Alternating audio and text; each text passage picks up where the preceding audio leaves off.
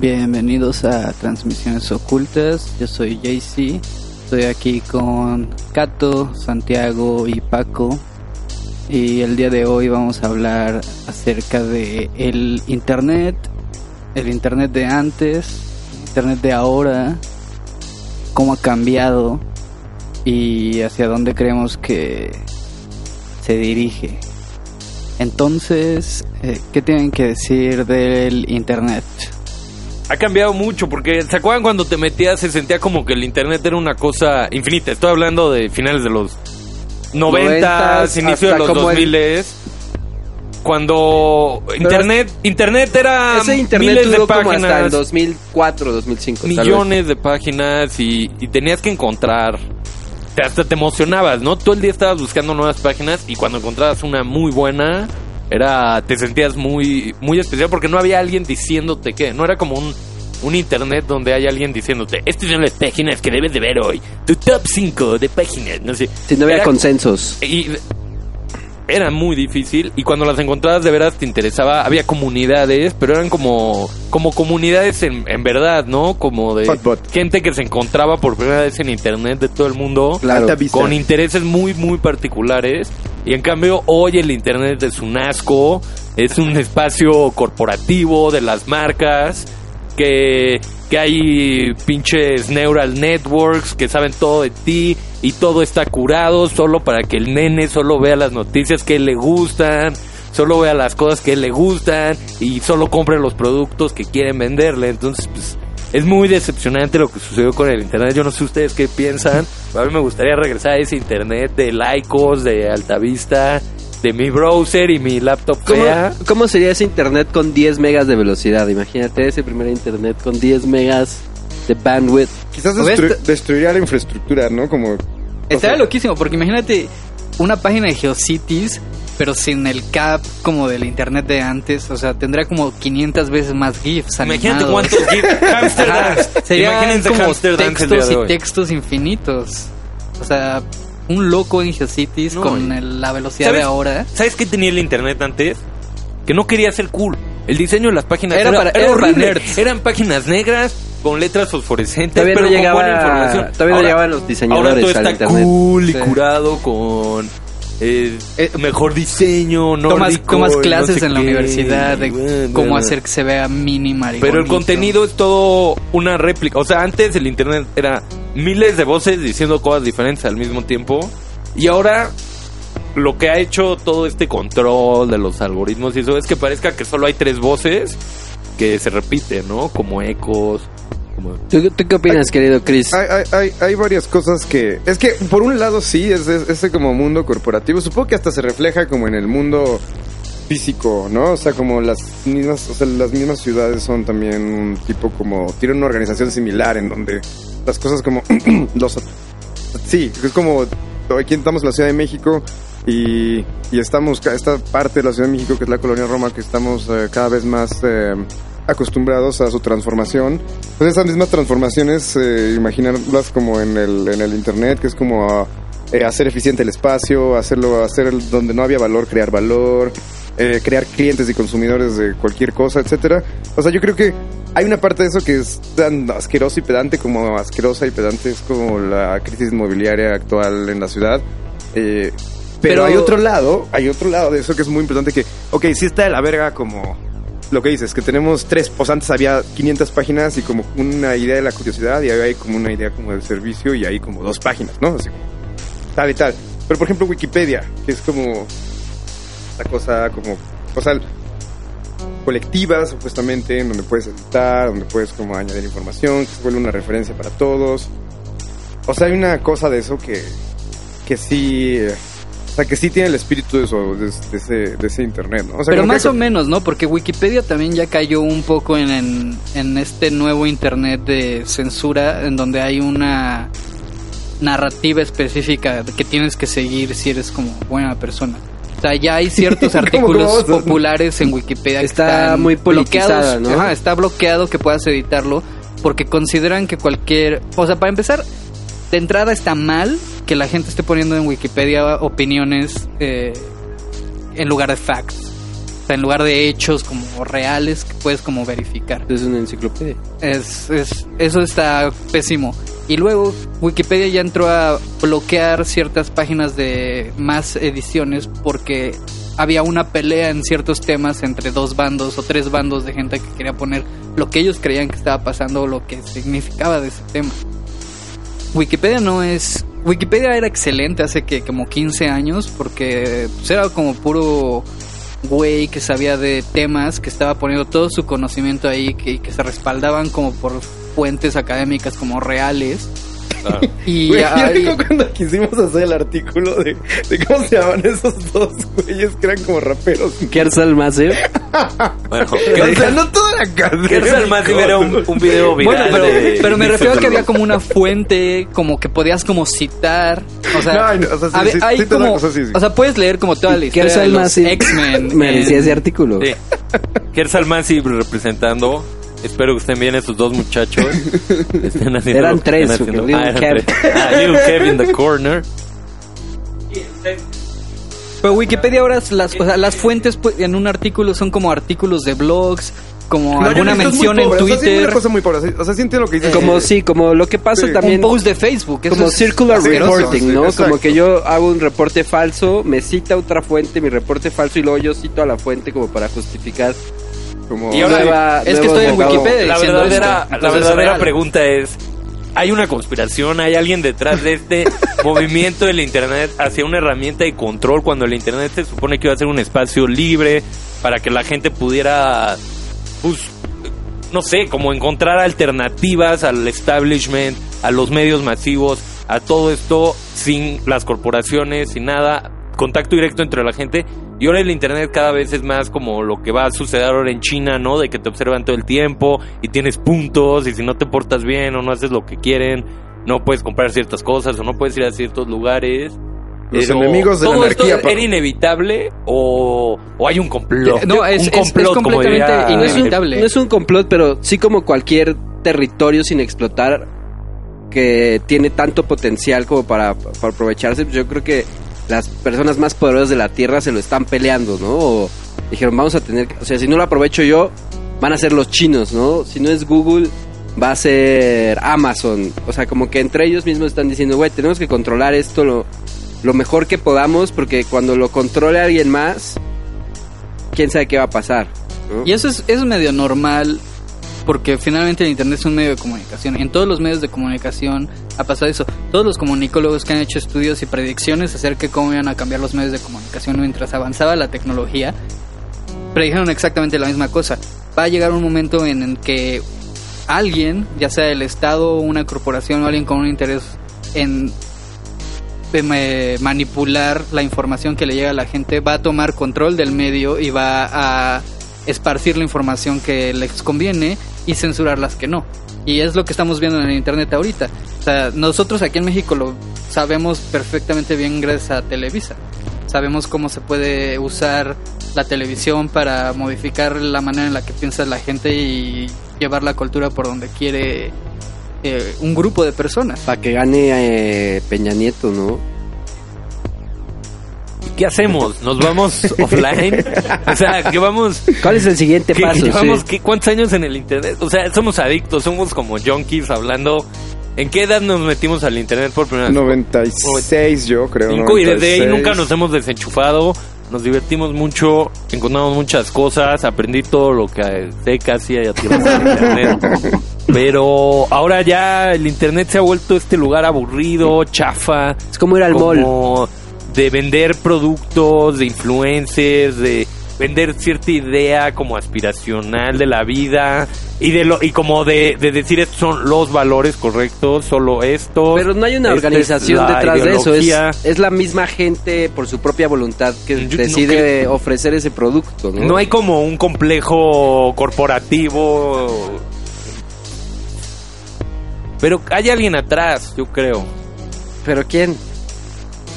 ¿Quién? Pero.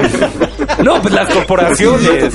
Las- no, mira. O sea, voy a caer en, el, en, la, en la especulación. Pero obviamente los gobiernos y los aparatos de inteligencia de todos los países, desde que surgió el Internet, era una amenaza. Claro. De hecho, hoy en día el cyber, Ha war- tirado el cyber warfare es una parte muy importante de todos los planes estratégicos de defensa de cualquier país, porque con cyber warfare puedes tirar la electricidad de un país, eh, Venezuela, o puedes eh, hacer campañas para desprestigiar a cualquiera o inspirar, el- mover elecciones en otros países. Entonces yo creo que, o sea, si me aventurara a hacer una conspiración, yo creo que hubo un momento donde hubo una unión de intereses, que siempre la ha habido, entre las grandes corporaciones, los grupos de, de empresarios, las grandes marcas y los aparatos de inteligencia de los países que se juntaron el En NSA Bilderberg, ¿o qué? con no sé quién para venderte, te- o sea, por un lado, a los las marcas les dan chance de vender más zapatos y el NSA y la CIA y todos los demás vampiros de la oscuridad reciben Para las eso. herramientas de Google y los demás para poder espiarte Claro. todo el tiempo y saber todo de ti Eso, es- y eso, tenerte controladito. eso hace Amazon, por ejemplo, ¿no? Es contractor del gobierno americano, entre otras cosas.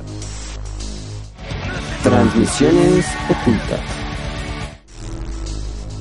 O sea, ¿qué tipo de vida sigue si sigue a esto? O sea, está- es como, como, como, ¿qué pasaría, Paco? O sea, estamos hablando de que ya no hay salida y lo que sigue es como un tipo de tecnofascismo, eh, como de servitud, de servidumbre infinita, o hay un, exacto, o hay una vida offline en donde... O sea, ¿te gustaría irte offline? ¿Qué significaría si te fueras offline, por ejemplo? Yo creo que desconectarse sería muy difícil. Sería como volver a ser casi un ermitaño, como irte a vivir en un lugar donde no haya red. Y. uf, es que es difícil. O sea, está cabrón que no podamos pensar. Pero, en, pero hay que, en hay una que- vida pero que- hay que 100% hacerlo ahorita, hay que hacerlo ahorita. O sea, No, por no, ejemplo, pero- ¿qué tipo de cosas? ¿Tú para qué usas lo que queda, la ruina, la ruina shiny del internet actual? O sea, ¿para qué lo usas? ¿Para hacer dinero? Para comunicar. Para aprender. Para hablar con tus dinero, amigos. Para hablar con tus amigos. Para. Pero a ver, si te fueras offline ahorita en este momento cosas. y quisieras salir en la noche, ¿te sabes el teléfono de alguno de tus amigos para no, salir? Dead. O sea, sí es como... Pero pues lo buscas en tu celular, igual le marcas, ¿no? Que sería rarísimo, pero... Pero hoy en día la gente hasta saca de Considera, pedo si les considera que tu ¿no? teléfono es un Te aparato de te- internet antes que un teléfono. O sea, ya ni siquiera tienes tus contactos. Pon tú que, haga- pon tú que pasas tus contactos a un celular del Oxxo y ya tienes a todos tus amigos en tu lista. de O una libretita. O sea, pero eso es también... O sea, lo que- entonces, lo- eh, como ir offline es en realidad como... como retroceder tecnológicamente Como y una bomber a, una style. ma- a, un, Re- a un momento... renuncias a todo, te vas a tu cabaña. Ah, eso, es- eso es una cosa. Como Ajá, la- pero como- ¿dónde pintas la raya? Porque exacto, a lo mejor no puedes browsear internet, pero no puede, tampoco puedes usar WhatsApp. ¿Y qué? ¿Vas a comprar porno en revistas? Ese, ese sería como una buena, una buena opción de offline a medias. Como no usas redes sociales, no usas mensajería, pero pues sí puedes como leer Wikipedia o investigar recetas de cocina. y O sea, cosas. más bien lo que deberías de hacer es que está igual de difícil que irse online, es no usar Facebook, productos de Facebook, que son todos, no usar productos de Productos Google. de Google que son ¿no? todos. Es como dispararse, o sea, como decir, voy a ser muy noble y por eso no voy a caminar, voy a andar de rodillas todo el día, ¿no? Voy a...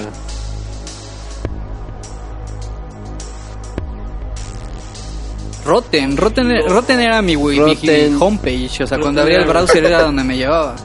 Sí. Y no era porque quisiera estar viendo fotos de caras así, está Daily Rotten, está Boners. Es que veías A mí- cientos a de mí- páginas porque The no Rotten había, Library. no había un Wikipedia o algo así. Tú buscabas un tema, quiero saber eso, y generalmente terminabas cayendo en una página de un tipo que había hecho una página de sea, ese es que- tema. Es que creo que también hay, o sea, hay como una cosa ahí de, bastante como un entendimiento, o sea, hay una cosa que, es lo que, de lo que más me molesta, como esta idea como de, de, de- de ser un developer, ¿no? Como de que ya es un alguien que desarrolla software puede entender el software y antes no era así en el internet.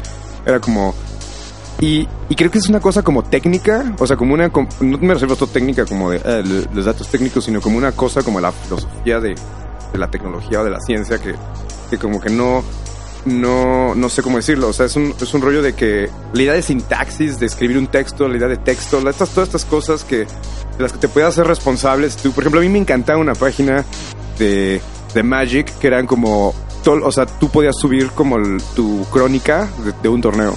Y entonces toda la gente se ponía a escribir crónicas sobre cómo les iba y cómo jugaban y dónde y cuándo. Y eran como gente de todo Estados Unidos. De repente empezó gente de México, gente de Brasil y así. Y tú podías browsear miles de textos hechos por la gente como de una experiencia, ¿no? Y le ponían fotitos. Era como un como mini blogcitos de gente que jugaba el mismo juego que tú y eso se me hacía padrísimo. Eso estaba padre, como Arrowhead. Sí, ándale, como de para las consultar los efectos de las drogas en una página también muy interesante. Que todavía existe, pero no la han actualizado como en 2006. esa cosa. como que los O sea, ¿cuándo el empezó SWAT. el fin? ¿Fue por Napster? O sea, ¿fue No, Napster fue como el lo que inspiró a las fue- grandes corporaciones? Metallica tiene una gran parte de la Yo culpa. creo que yo creo que sí, Napster fue el punto O el éxito de en, el, Google. en el que la, o sea, como el que tanto el mainstream como el gobierno eh, gringo, que es el que controla todo el puto mundo, eh, eh, dijeron como, güey, el internet hay que regularlo. O sea, yo creo que sí podemos señalar a Lars Ulrich de Metallica como una de las De personas los que grandes provocó destructores del internet. a dónde llegamos ahorita con internet. Porque Napster nunca fue con la intención de lastimar a los artistas, como de cortarles su revenue, de solamente la piratería for the sake of piratería. O sea, era, era como... La idea de estos güeyes era como... Tengo la tecnología para hacer que podamos intercambiar información y quiero que toda esta información llegue para todos lados. Que es absolutamente como padrísimo. O sea, creo que es el punto del internet. Pero justo es lo que Facebook, Google, etcétera, quieren que deje de pasar. Quieren ellos controlar el flujo de la información, quieren controlar el discurso, quieren controlar de qué se puede hablar, de qué no se puede hablar, cuáles son los puntos de vista adecuados. eh, o sea, quieren controlar también el comportamiento de la gente, incluso, ¿no? ¿Qué tanto, Sí. qué tanto de la No puedes decir psicosis? cosas, ¿Qué tanto de la psicosis actual que hay? Siento que hay como una psicosis. Hay como una irrealidad por las redes sociales. Pero ya, ¿qué tanto ya la crees- realidad es difícil. ¿Qué tanto de crees que sea como una especie como de cyber warfare? Como que estamos siendo Yo- yo víctimas creo de que cyber somos todos warfare víctimas. entre fuerzas que ni siquiera, o sea, que podrían decirnos son los rusos, ¿no? Ajá. Que es como un cliché, pero también es verdad que los rusos Pues que son los son historias de división entre las poblaciones, etcétera. Pero también hay como cyber warfare de bimbo, ¿me entiendes? O Sí. sea, yo me imagino que ya en esta en esta guerra puede participar cualquier cualquier e- entidad que tenga suficiente poder i- económico y como infraestructura como para empujar cualquier idea y buscar cualquier efecto en la en la también, población. también siento que nos están pacificando porque las proyecciones hacia el futuro y los grandes ricos, o sea, saben que, que en un futuro no muy lejano, por avances, Viene una gran guerra avances civil. tecnológicos Sí, de Se automatización. a volver redundante el Y de- 80% de la y además población. mucha gente va a ser redundante y va a cambiar dramáticamente la sociedad. Va a ser una sociedad quizás más parecida como en algunos sentidos como a los estados europeos del norte, o sea, donde mucha gente ni va a trabajar y va a recibir dinero del gobierno. Como más dóciles, Va a haber como un ingreso general. universal básico. Eso o va a haber como un estado de guerra inminente o una combinación de ambos en todo el mundo. Pero eso, eso. Pero siento das- que toda esta, esta en- como que nos están docilizando un poco, como, como que nos están haciendo muy dóciles, muy, muy tranquilitos para meternos todo esto. Por ejemplo, ¿tú crees que, que, que sea... Digo, no sé, la discusión político-económica de todo eso seguro tiene muchas, mucha profundidad, pero, o sea, como de- del, del asunto de que en el futuro una parte de tu economía, como gracias a esta unificación, digamos, de, de la idea de, de ingreso... O sea, porque en realidad lo que es las corporaciones es también un tipo como de impuesto, ¿no? O sea, vamos a pensarlo así, como un tipo de trabajo que tú no, no te están pagando por hacer o algo así, como que tiene un valor que generas y te lo cobran porque, así, porque eres un usuario o un, lo que sea, un nodo ahí. Pero piénsalo, ¿tú crees que en el futuro, gracias a eso, lo- la idea de trabajo sea como, como absurda en el sentido de que mucho del valor... Todos que- vamos a ser artistas, es lo que estás no, no, diciendo. no, no, no, no, no, eso es lo que viene después del triunfo del comunismo. En... El... En, en- no, no, lo que me refiero es que, por ejemplo, la idea de que se, se habla mucho más cada vez de, uni- eh, del, del ingreso universal, de que el Estado te va a terminar dando un dinero porque si no tiene esa... Eh, sí, sin esa como subsidio a tu vida Pero en ¿por qué general. necesitas al Estado como intermediario entre... eh, o sea, si de repente la corporación dice, güey, ya no los necesitamos. O sea, ¿para qué? Para que puedas seguir consumiendo, para Pues que puedan seguir justificando entiendo. una O sea- como pirámide, un, un esquema de pirámide de crecimiento sin límite. O sea, yo creo que antes cambia la forma de ver a qué se tiene que dedicar el humano, ¿no? Eso, eso, ya está no sé, pasando es que ahorita. no sé si es, o sea, más... No, eso, eso ya está pasando ahorita. O sea, pero al trabajo, las- la idea las- a qué se dedica el humano, al trabajo. No, está bien el trabajo, que lo tenemos que- ahorita son una ridiculez. O sea, ¿cuánta gente no se dedica a... Community manager. Eh, Eso. a redes sociales. Pero es que el trabajo no está mal Pero no, per se. eh, o sea, los que son patrons, o sea, yo soy un güey que hace stickers eh, a mano, como con un pincel, ese es mi patron, y tengo como 200 backers y hago como 20 mil dólares al mes. Ese tipo de cosas son como insane totalmente. Pero pues, si alguien las paga, o sea, pues, es como la, no sé, las drogas, ¿no? Si alguien las Pero- va a pagar, pues alguien las va a vender. Pero piénsalo en términos de tecnología. ¿Eso tú crees que no tiene una obsolescencia? O sea, ¿no vimos en un tipo de Sí, época en donde es? O sea, alguien se puede dedicar a eso toda su vida y se... no, o sea, I don't know. no, no, no, o sea, por- en, el, en el caso Y es como de- short-lived, ¿no? También, o sea, O ese sea- güey va, va a pasar de moda. ¿Cuántas personas no hemos visto que en sus early 20s como que ya eran famosos y ahorita ya no hicieron nada con eso, ¿no? O sea, es como lo más común, ¿no? Y, pero ¿quiénes son estos señores? ¿Quién está hasta arriba? Los billonarios de Silicon Valley, ¿no? Hay trillonarios, pero no Trillonarios. sabemos quiénes ¿Y The son. ¿De qué hablan estos señores? Están los hablan bancos- los hablan de la centrales. trascendencia, ya están hablando de que quieren vivir para siempre. Construyen búnkers, están preparados para una eventualidad apocalíptica. Invadieron Tulum. Invadieron Tulum, malditos. Y, ¿y qué quieren? O sea, quieren vivir en un búnker, quieren ser inmortales. ¿Y qué, qué- vamos a hacer nosotros? Los ¿Ha- ¿Hay, hay como al- algún paralelo en la historia que podamos decir de lo que le pasó al internet con qué le pasó a algún Pues el viejo territorio? este. El viejo puede este ser un poco como el viejo este. Pues todos los, todos los Pero colo- cualquier toda la ciudad, colonización sí, cualquier también es- colonia, ¿no? o sea, El la viejo este se colonización. Reciente el viejo este, que primero, ¿quién iban a, a los territorios? Pues los granjeros, aventureros, que no Sí, tenían fundaban, lana. y fundaban pueblos donde cayera, donde el, auge y, y destrucción los de la ruta de la seda o yo qué sé, o sea, como sí, los o sea, mineros. Sí, cual- cualquier, o sea, me imagino la conquista de América en general. Se supone que similar. el abuelo de Trump, o bueno, su bisabuelo, tenía como un, un salón, o sea, cuando llegó de Alemania tenía como un salón, ¿no? En el viejo este. Y demás, o sea, cuando Como el güey de ahí empezó Deadwood. todo. Ajá, era como el güey de Deadwood. O sea, tenía su burdel, salón, gambling den y todo esto. Por cierto, estaba leyendo el otro día que el tío de Trump era eh, como cercano a, a Nikola Tesla. Tesla. Sí.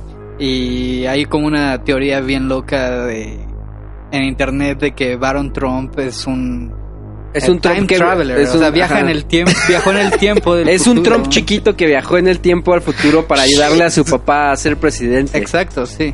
Y Mike Pence también. todo esto, todo esto es a- alrededor de que el tío de Trump era de acercar a Nikola Tesla y el FBI cuando se murió Nikola Tesla lo puso a cargo de pues como los assets que le confiscaron y él le dijo al gobierno gringo no hay no hay nada que nos sirva. Ahora, ¿cómo se llama este tío de Trump? Porque hace poco vi una John, foto creo. y es idéntico a Julian Assange. Se, se complica. Te lo juro, güey. O sea, deberíamos de ver una... Es que... Trump's Uncle Julian Assange Comparison. John G. Trump sí se parece. Pero búscalo de joven y compáralo con Assange. A ver, estamos viendo una foto del susodicho tío de Trump. Ahí está, Julian Assange. Sí se parece bastante. Es idéntico a Julian Assange. Podría ser que Julian Assange también es un viajero en el tiempo. Es el tío de Trump. Oh my god, es igual, ¿Qué güey. te parece? Quizás utiliza la embajada de Ecuador como máquina del tiempo.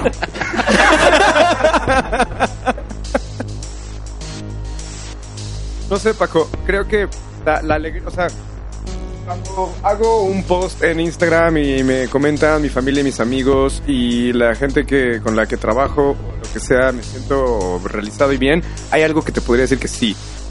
Eh, cuando le envío un correo a alguien con dos clics en mi celular y facilísimo le entrego años de trabajo en dos documentos transportables, de felicidad te podría decir que sí. Pero esa cosa como que se parecía como a la imaginación creadora, que era Las posibilidades que había en el perseguir información y ser como su tipo de arqueólogo y, y creerte como un tipo de... O sea, la creatividad que daba como la... El, el hyperlink del primer internet. No, eso creo que no lo tengo. Y creo que en la ausencia de eso se afirma cada vez que hago más. Entonces, como que si hay una cosa en donde te vuelves. eh, pues sí, esto te hace miserable. O sea, hay una cosa que.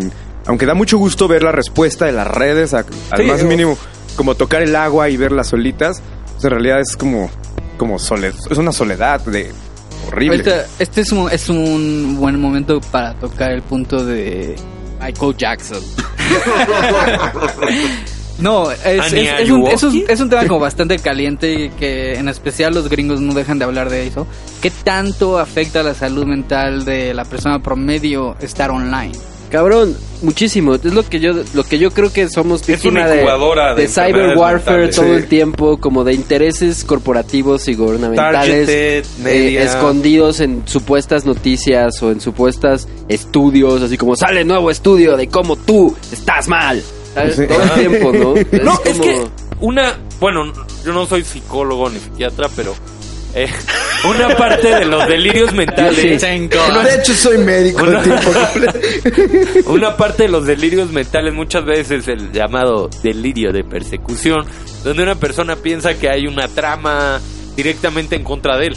Antes del internet, esto 99% de las veces era una fantasía paranoica. Pero hoy en día todos podemos estar seguros que hay una trama en nuestro contra, porque el internet hay computador, hay inteligencias de máquinas que, que ya están siguiéndonos todo el tiempo y Pero- todos estamos en un delirio Pero de también están diseñadas para hacerte sentir así, ¿no, Paco? Claro. O sea, como que para que la mitad de las cosas que oi- oigas Los anuncios que te ofendan, salgan, te o cualquier mensaje ofenda terriblemente a la mitad de la población. y, y la otra mitad diga, claro que sí, muy bien. Eso es exactamente lo que yo pienso. Y eso genera, es, es un modelo económico, es el modelo de Y- negocios del Internet. Y el Lo- extremismo al que lleva a la gente ese tipo de cosas. O sea, cuando ven a alguien eh, como está, como dicen un tweet en el que mencionan algo que estás de acuerdo con la persona que lo tuiteó, dicen como gracias. Al fin alguien lo dice.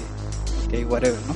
Pero cuando es algo que no es lo mismo que ellos piensan, es como, no mames, quiero que este güey, alguien venga por él, lo desoye y lo pongan en el sol, Aparte porque es la pinche peor persona del mundo, me está traicionando todos mis valores, todas mis creencias, y es un hijo de puta. Es la, la gente se, se va a unos ex- extremos muy grandes eh, en, cuando están de acuerdo y en desacuerdo. Ya no hay como un...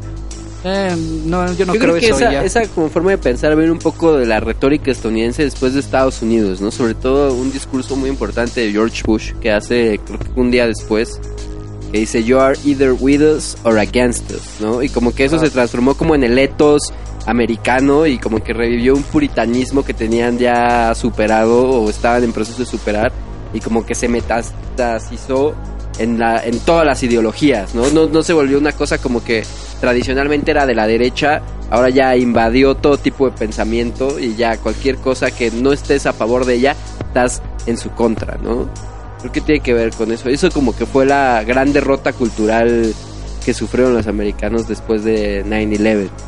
Sí, totalmente. El mundo en general sufrió bastante con 9-11. O sea, creo que es de los eventos más importantes en la historia de la humanidad. Para siempre. No Pero sé. definitivamente Oh. el, el decline de los gringos que empezó como a principios de los noventas se solidificó en esa etapa en la que... O sea, los gringos te decían, nos atacaron. Y si no estás de acuerdo en que nosotros vayamos y bombardeemos a toda esta gente y matemos a todos los que queramos en nombre de la libertad, eres un maldito que está en contra de nosotros y no te interesa que la gente esté bien.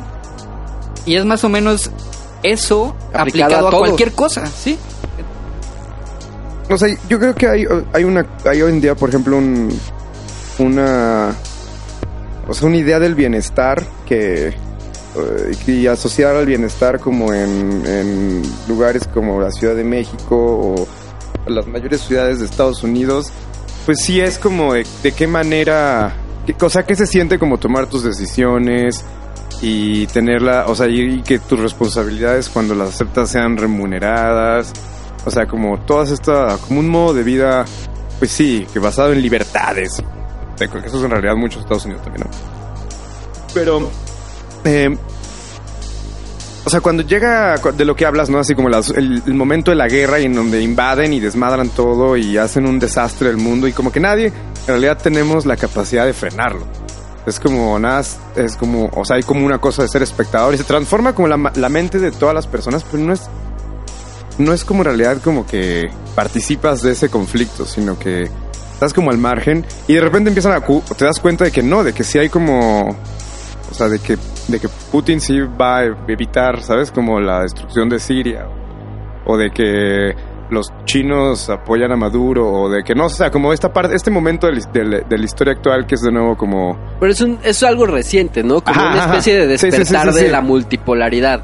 Como una especie del mundo diciendo, a ver, a ver, a ver, ustedes la- ya la cagaron mucho, no nos pueden seguir diciendo qué hacer, ¿no? O sea, ¿cómo van a venir ahora a cambiar del régimen en Siria después del desastre absoluto que fue Irak, Afganistán, también Libia, todo. Libia? Sí, y Somalia, o sea, las cosas están pasando de una Yemen. manera tan diferente ahorita, o sea, tan nueva, que ni siquiera puedes voltear al pasado para ver eh, Justo, sí. cómo puedes Pero creo ca- que- como cambiar las cosas. Estás escuchando transmisiones ocultas. Tú no tienes Facebook, ¿no? Pues no, pero tengo Instagram. O sea, da igual. Yo, por ejemplo, yo hubo un momento en el que pensé. Yo, yo hubo un momento en el que, pero por en el que ejemplo, pensé es que eso peor tener importaba. Facebook. Pues yo pensaba que, da- que, que significaba algo, pero no. Yo no. tampoco tengo Facebook y uso Instagram ba- bastante y es Facebook de cierta manera. Entonces Es mi como red si social, hablo Facebook. con gente. eh, Pero no tengo Twitter. sea, O sea, tengo Twitter como para leer noticias. No sé, es que da igual. El problema es cuando nombras el uso, porque el uso está, te antecede. Tú puedes hacer lo No, que y con depende la red. mucho cómo pero lo si uses. estás ahí y, el valor que generas. Pero hay ve, hay o gente sea, que ¿cuál usa es? Facebook para ligar, hay gente que usa Facebook para No, vender. para Yo lo uso un poco como Disgusting. RSS, como un feed de noticias, nada más le doy como un like a un montón de cosas. El problema de... Borro gente y me caen como noticias No. infinitas. ¿Cómo podemos abandonar Internet si ya cubre todas nuestras necesidades básicas, no? Pides comida, coges, No se puede. eh, te transportas, te- tu trabajo depende de eso, tu dinero lo, manu- lo controlas a través de la app del banco. Es que a eso me refiero, que no es como parcial, porque por ejemplo, no es que, no es que con moderarlo me ha- cambie la situación. O sea, por ejemplo, Pero ¿cómo No podemos puedo- quitarle puedo- el poder a las corporaciones en el Internet? pues yo creo que no se puede. Y creo que eh, el- la- creo que más bien la imaginación tiene la que, usar web esa, era como esa una condición. opción, pero pues, el, uso, el uso que se le dio pues fue como para cosas ilegales. Es que es lo que pasa y siempre luego cuando ya la percepción de lo polos, que ¿no? es dark web es ¿Y por qué si- completamente negativa. ¿Por qué si el Cyberpunk y William Gibson y todos ellos estuvieron hablando justamente de esto antes de que pasara dejamos que sucediera? No sé, Orwell ¿Por parece qué que lo- escribió un manual, güey. Porque como tú dices, porque lo usamos como para coger y comer y cantar Entonces, y como nos bailar. da eso, Y- dejamos que suceda lo demás. Pues ¿no? sí, ¿por qué no? Esas, porque Es muchas veces son los signos que de el una internet vida bien te vivida. empiece a quitar lo que ya tienes, te vas a... Tampoco hay que olvidar que un misilazo podría destruir, o sea, ¿sabes? Como un... un ata- O sea, pues sí, Ni militar. siquiera, o sea, un, un terremoto podría destruir Silicon Valley. Un, ¿Cómo se llaman esos? Electromagnetic...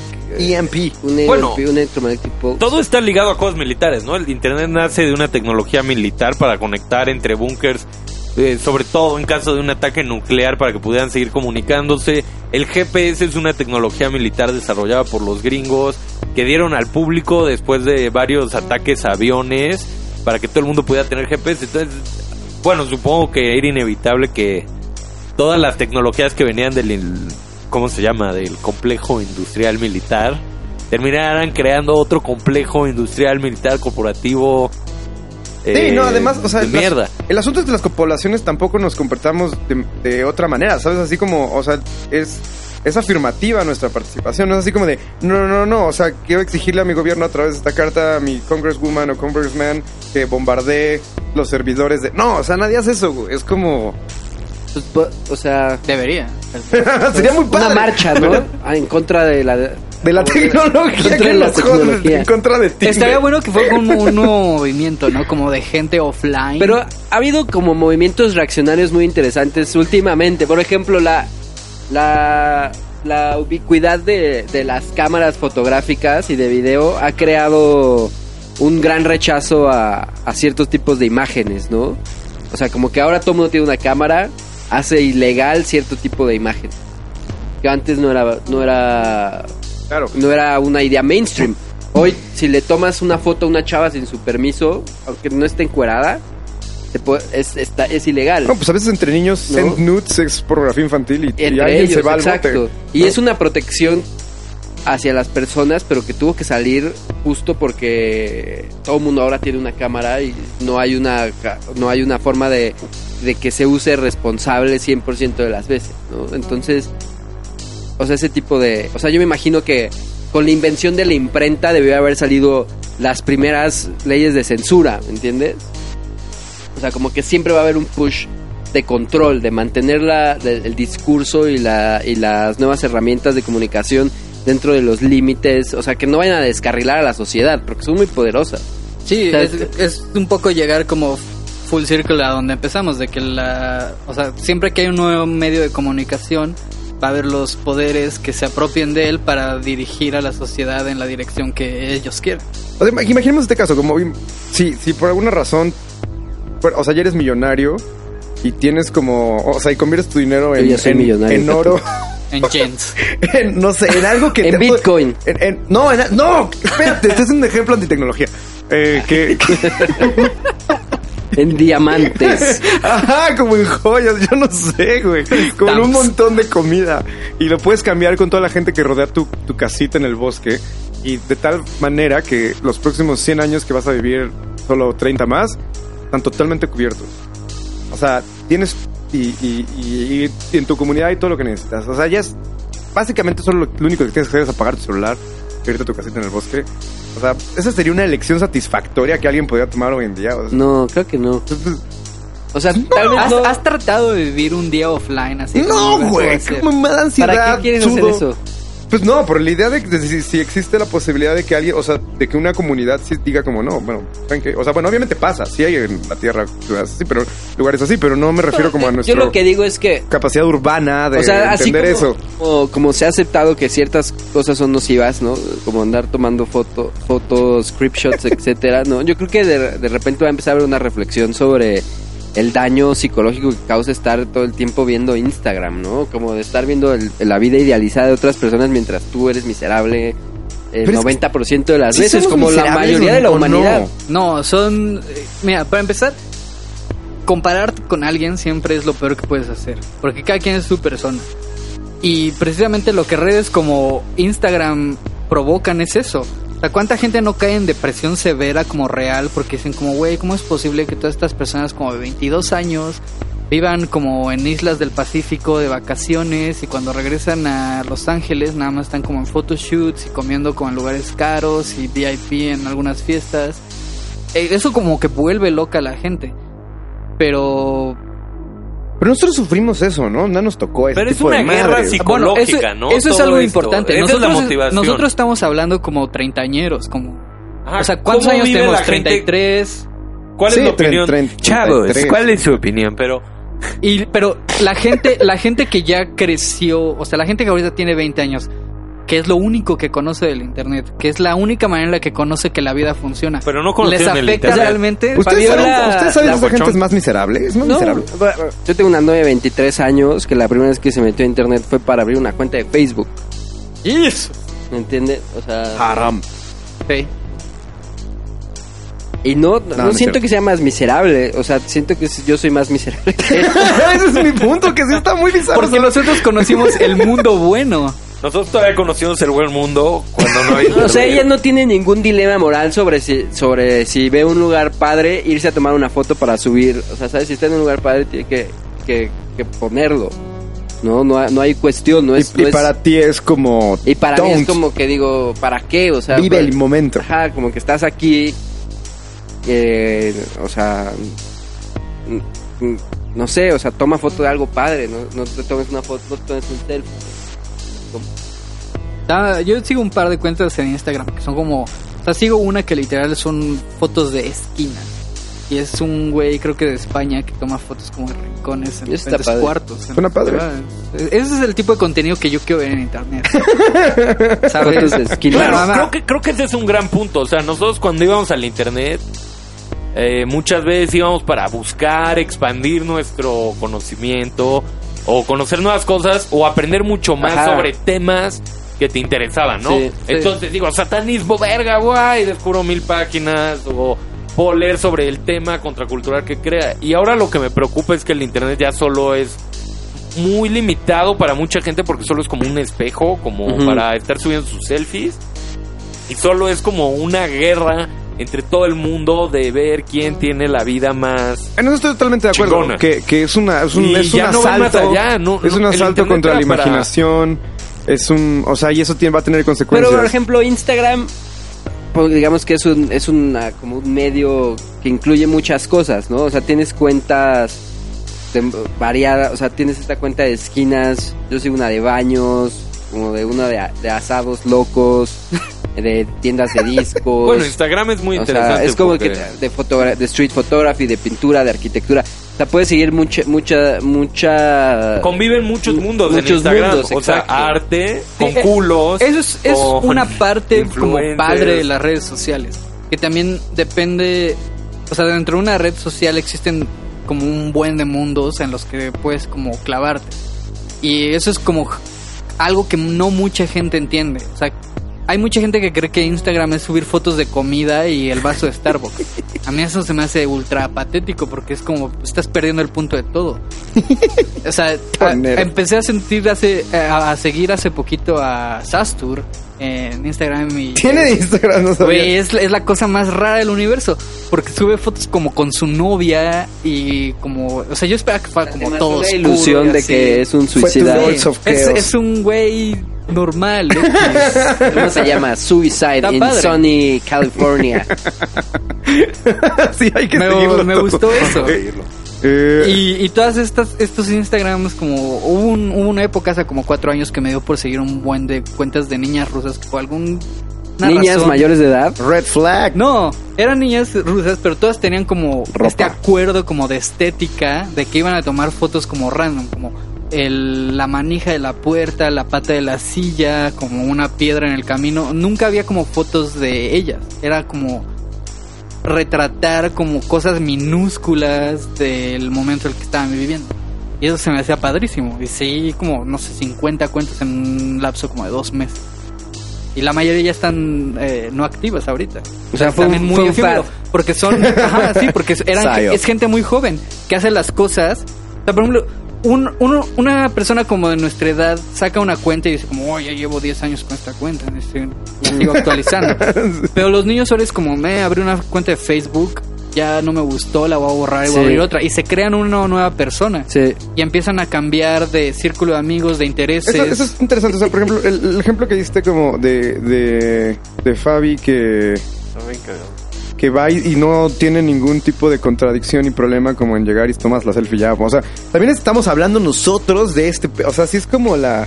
Y- como de... y yo he aprendido club a- de la- de No, pero yo he aprendido hearts. justo a no Como- juzgar eso, ¿sabes? o O sea, como no decir, ah, eso está mal o eso está bien. Nada, digo, güey, pues yo, yo ya... Pero tú reconoces que, que tú, que tú actúas de otra manera. Ajá. O sea, como que yo ya soy como el viejito que decía, eso es puro ruido, Santiago. Bueno, estamos llegando al gran tema de nuestra época. el ruido. Zoomers contra boomers.